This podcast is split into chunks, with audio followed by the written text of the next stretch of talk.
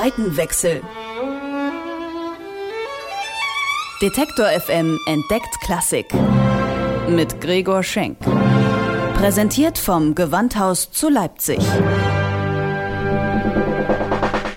Mit Pop kenne ich mich aus. Aber wie geht Klassik? Das will ich rausfinden. Deswegen reise ich zurück in die Zeit, in der die wichtigen Werke entstanden sind. Zeit für einen Seitenwechsel.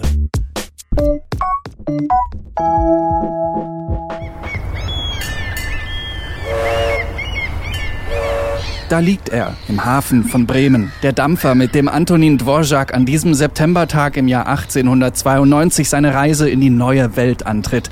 Es ist eine neuntägige Fahrt über den Atlantik nach New York, eine Fahrt ins Ungewisse, doch mit einem klaren Ziel, die Suche nach der Antwort auf die Frage, wie klingt Amerika?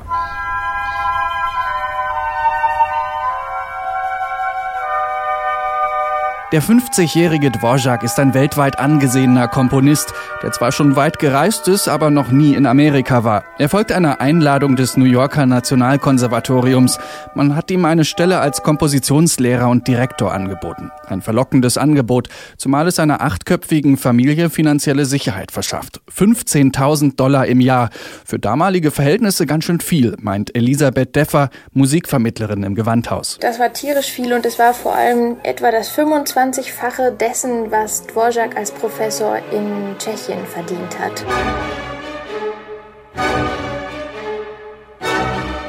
Janette Thurber ist die Präsidentin des Konservatoriums. Von Dvorak verlangt sie ziemlich viel. Er soll den Amerikanern ihre eigene Nationalmusik beibringen, ungefähr so wie er sich in Tschechien für die Herausbildung einer eigenständigen tschechischen Musik eingesetzt hat. Aber wie soll Musik klingen, die echt amerikanisch ist? Das weiß keiner so genau. Schließlich ist die USA ein Einwanderungsland ohne ureigene Tradition, schon gar nicht in Sachen klassische Musik.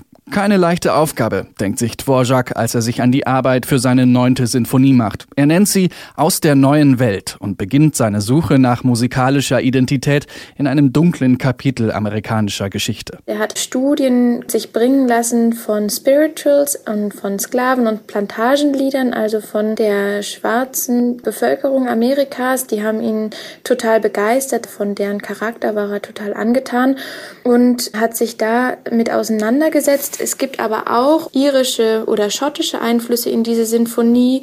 Und so kommt in der Sinfonie eigentlich sehr zum Ausdruck, dass eben Amerika Einwanderungsland war, dieser Melting Pot da schon so am Brodeln und Entstehen war.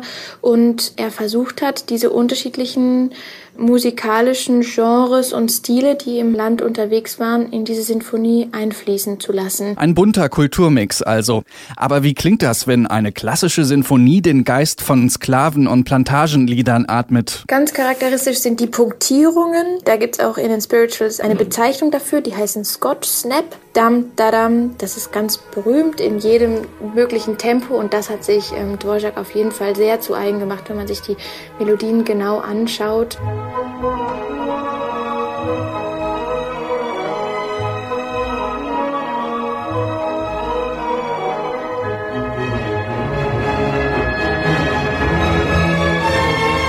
Auf den Synkopenrhythmus im ersten Satz folgt im zweiten ein Englischhorn-Solo, das mit ein bisschen Fantasie nach der Weite der amerikanischen Prärie klingt.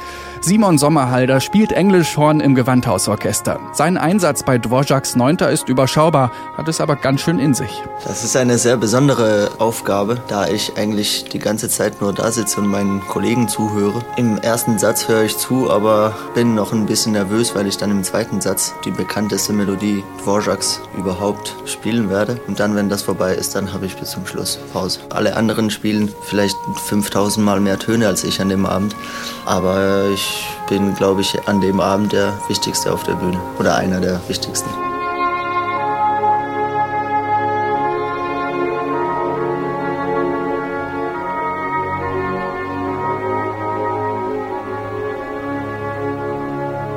Drei Jahre verbringt Antonin Dvorak in Amerika. Jahre voller Entdeckerlust, aber auch Heimweh. Vielleicht deswegen klingen manche Stellen seiner neunten Sinfonie dann doch eher böhmisch statt amerikanisch.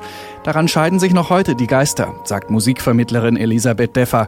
Denn viele Tschechen sagen, die Musik klingt total tschechisch und das ist irgendwie unser Dvorak, der sie komponiert hat. Und die Amerikaner sagen, mein Gott, klingt es amerikanisch. Also, dass Dvorak so unsere Musik schreiben kann, zeigt ja auch ein Stück weit, dass er beides eingebaut hat. Und je nachdem, mit welchen Ohren man das hört und aus welcher Perspektive man auch vielleicht an das Werk herangeht, man andere Dinge darin entdeckt und ein anderer Wunsch befriedigt wird oder eine andere Vorstellung erfüllt wird. Und auch in den Ohren von Englischhornist Simon Sommerhalder klingt die Sinfonie manchmal typisch böhmisch, dann wieder typisch amerikanisch, vor allem aber typisch Dvorak. Man hört immer noch seine slawischen, böhmischen Kompositionstechniken sehr oft, aber ich glaube, dass diese Hauptmelodien, wie das Leitmotiv im ersten Satz, was dann bis zum vierten Satz weitergeht, dass es eher eine amerikanische Melodie ist. In meinen Ohren, ich höre einfach, dass einer in eine neue Welt gegangen ist und dort eben neu angefangen hat und was Neues versucht hat zu machen.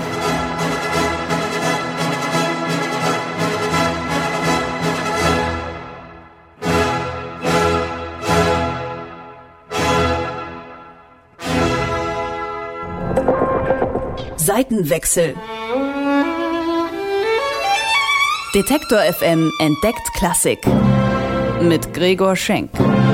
Präsentiert vom Gewandhaus zu Leipzig.